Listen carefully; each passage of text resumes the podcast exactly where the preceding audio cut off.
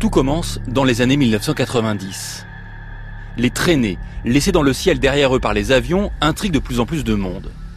Bien sûr, personne n'ignore l'existence des contrails, des traînées de condensation un peu comme des nuages formés par la rencontre entre l'air très chaud sortant des moteurs de l'avion et l'air très froid de la haute altitude.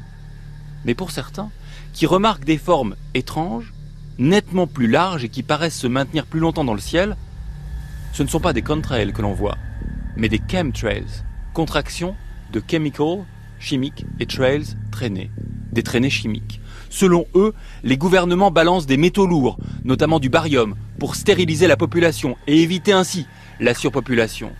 Selon d'autres, c'est Monsanto qui serait à la manœuvre, le géant américain, désormais allemand, l'entreprise la plus détestée du monde, spécialisée dans les pesticides et les OGM, détruirait les cultures traditionnelles, notamment bio, pour vendre ensuite leurs produits Certains qui croient aux chemtrails sont tout de même nettement moins catastrophistes. Au contraire même, selon cela, il s'agirait d'une technique de géo-ingénierie, technique visant à trouver des solutions au réchauffement climatique en larguant un mélange chimique déviant les rayons du soleil.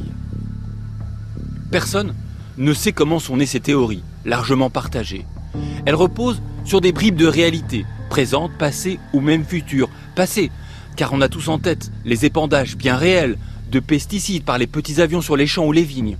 On sait également que la géo-ingénierie est une option très sérieusement envisagée, même si encore à l'échelle expérimentale aujourd'hui. Reste qu'après avoir pris ces théories à la légère, les scientifiques les ont prises au sérieux.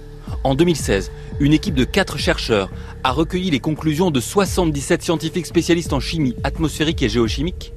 76 d'entre eux affirment n'avoir jamais rencontré aucune preuve valide de l'existence des chemtrails. Un seul explique être tombé sur un échantillon présentant un haut niveau de barium atmosphérique, insuffisant cependant pour conclure en la réalité des chemtrails. Pour autant, il ne faudrait pas faire un ouf de soulagement et regarder les traînées de condensation, les contrails, uniquement comme de jolies formes dans le ciel bleu. Et oui, en 2018, une étude conduite par le professeur Bernd Karcher, physicien au Centre allemand pour l'aéronautique et l'astronautique, a conclu que ces contrails ont un impact au moins aussi important que le kérosène sur le réchauffement climatique en absorbant une partie de la radiation venant de la Terre et en la réémettant vers le sol.